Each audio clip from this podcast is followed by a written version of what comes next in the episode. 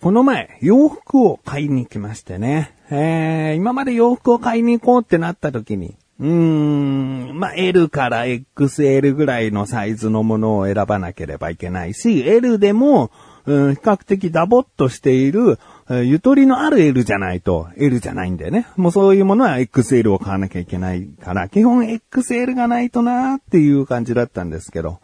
まあダイエットも順調でですね、着々と減量ができているので、えー、どうかなと思ったら、まあ、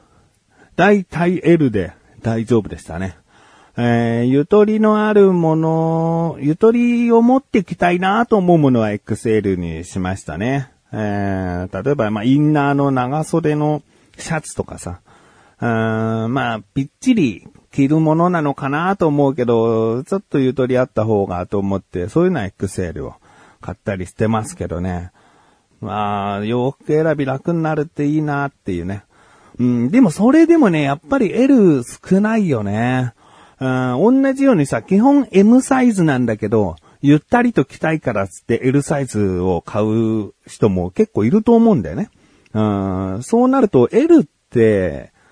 すごい、こう、僕の行くお店ではですけど、結構少ないね、数が。で、XL は、まあ、あの、もともと数が少ないとは思うんだけど、XL はすごく少なくて、で、その次 L が少なくて、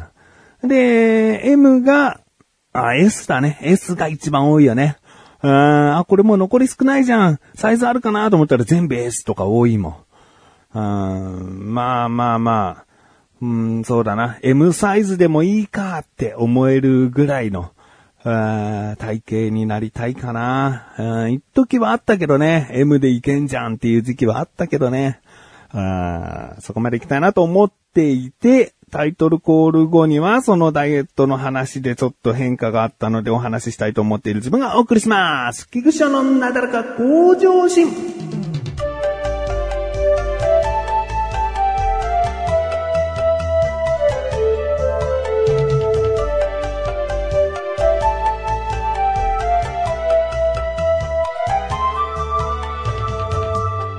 えー、いつもだったらダイエット話って月に1回ぐらいにしようかなと、その計測した時に、うん、お話ししようかなと思ってたんですよね。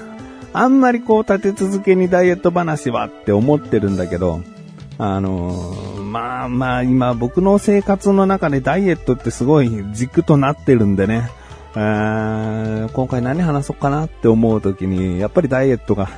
ダイエット内容とか、そういった変化のことについて話したくなっちゃうっていう。うん、あの、少し前にですね、僕がダイエットですごくよく食べているものってことで、チキンをね、えー、紹介したかなと。ペッパーチキンっていうね、あの、大きい、大きくて安いチキン。ね、まあ、チキンハムみたいなものだったんですけど。で、それをね、結構、やっぱり食べてたんですよ。相当ね。でも、まあ、切ってきちゃうもんでね、薄く切ったりとかさ、こう、ぶつ切りにして、えー、見たりとか、あと、その、クックドゥさんのタレでね、炒めてみたりとか、ああと、クリームシチューが残ってたんで、クリームシチューの中に、うん、切ったペッパーチキンを入れて煮込み直すとかね、いろいろこう味の変化とかはしてみたんだけど、もうその固形物としてのペッパーチキンが飽きちゃったな、という風になってきて、そろそろこう変化を加えたいと。何がいいかなと思った時に、豆腐になりましたね。うん。なんか肉じゃなくていいなと思ってきて。豆腐と納豆をベースにやっていけそうですね。もう2、3日経ったかな豆腐納豆で。豆腐ってやっぱりさっぱりして美味しいですよねっていうつまんない感想なんだけど、飽きが来ないかなと思って、豆腐は。うん。要は、その、物足りなさっていうのが若干あるんだけど、そこはお昼ご飯として食べるから量を食べてもいいし、うん、あ、そうだ、あとサバ缶も取り入れたんだよね。うん、サバ缶って今、巷でもね、一部こう、すごく人気で、お店によっちゃ毎日売り切れだと思うんですけど、ね、なんかテレビで紹介してたから。うん、だけどこのサバ缶がまたね、いいボリュームで、えー、豆腐と納豆とサバ缶っていうね、もうタンパク質超取るぜみたいな、メニューになってますけど、これがしばらく続けられそうかなっていうところですね。えー、あと、ま、食事で言えばですね、12月に入ってからですね、えっ、ー、と、この配信文が更新されたと同時のコンビニ侍の後半で僕が菅井くんに話をしているんですけど、あの、まあ、詳しくはね、その飲み物の詳細はコンビニ侍を聞いていただけたらと思うんですけど、あの、ローソンさんから出してるグリーンスムージーワンデイっていうのがあるんですね。もうこれすごいドロドロしてて、もうまさに今ミキサーかけて作ったものなんじゃないかっていうぐらいね、なんかこう、うん、スムージーってこういうことだよねっていう、いい野菜ジュースがあったわけですよ。で、僕これを毎日夜のご飯として1本飲んでます。もう12月入ってずっと続けてるんで、えー、そうですね、20本以上、まあ、30本近くですね、えー、飲み続けてます。あまあ、健康感っていうかね、実際、実際どれだけの栄養価があるのかっていうと、僕はわからないけれども、まあ、夜ご飯をね、一食抜くみたいな感覚と、まあ、少なくとも野菜に入っている栄養分、少なくても取れてるんじゃないかっていうところで、えー、続けられてますね。でもこのドロリとした感じが非常にこうね、お腹にこうしっかり、えー、空腹を抑えてくれるように溜まってくんですよね。えー、で、僕飲むときこれ美味しいから、まず味が美味しいから、もう噛むようにして飲んでる。もうゆっくりゆっくり。だいたい10分はかけてるかな。うん、それぐらいかけて1本飲んでますね。うん。で、それも続けられているというところでですね。まあ食事はそんな感じなんですけど、ちょっとね、ここいらでですね、筋トレを本格的にしようと。正直最初のうちはスクワットって言ってたんですけど、スクワットがですね、なかなかこう、実は続かなかったんですよね。うん、でも筋トレしっかりしなきゃと。で、足の筋肉どうのこうのっていうよりもやっぱりお腹周りが僕としたら気になるから腹筋だなと。で、腹筋ってもう何回も何回も通ってきた道なんですよね。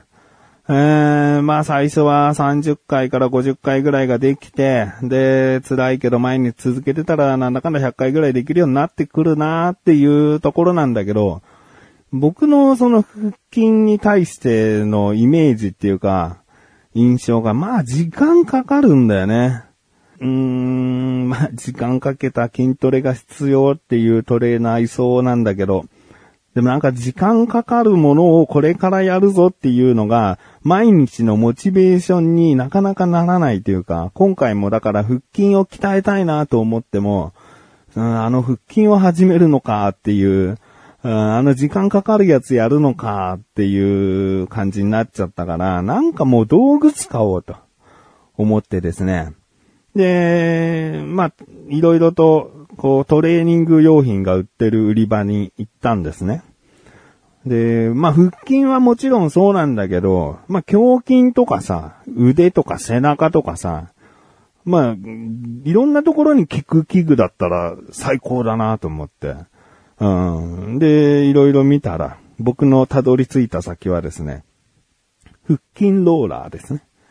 えー、まあ、聞いたことある方多いかと思うんですけど、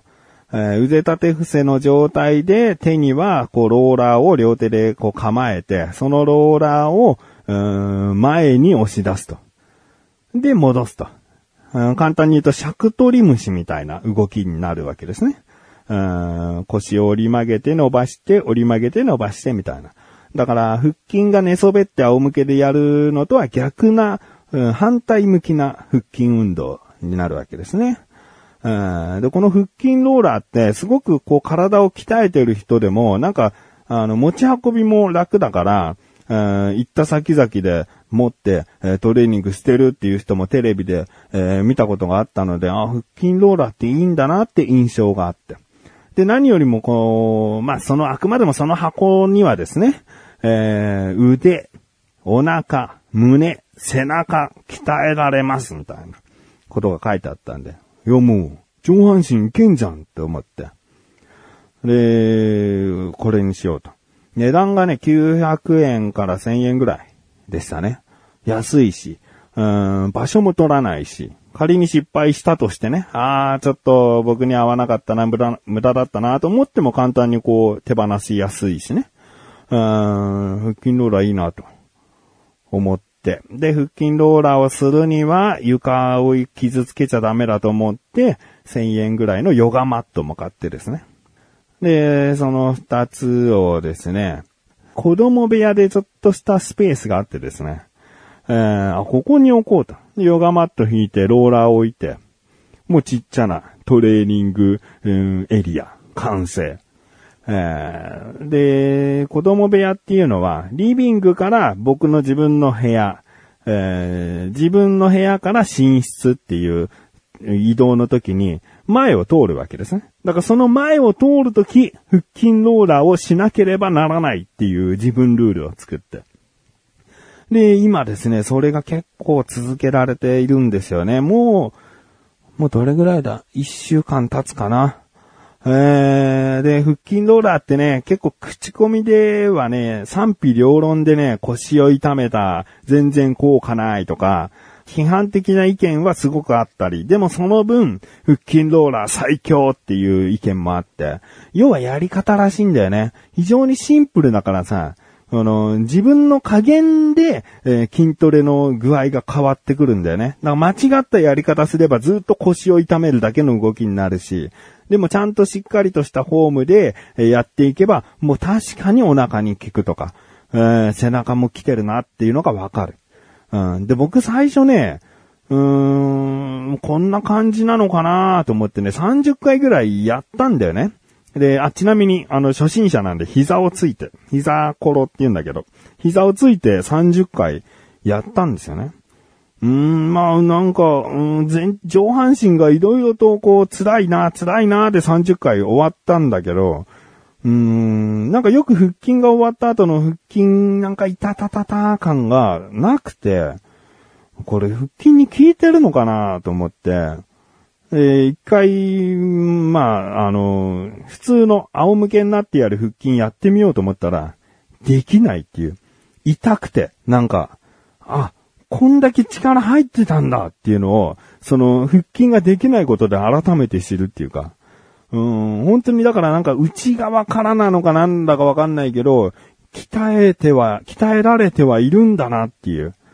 うん、感じがしてますね。えー、まあ、この筋トレに関してはさ、やっぱり、こう、数週間で効果が出るものとは思ってないので、えー、1ヶ月から、まあ3ヶ月、半年と、いうところで、しっかりとした効果が出てくると思うので、まあまだね、なんとも言えないし、僕は12月の上旬を区切りにしたいと思ったけど、こんな中途半端な時期に腹筋ローラーを取り入れたから、まあまあまだまだ続くんだなと、うん思ってます。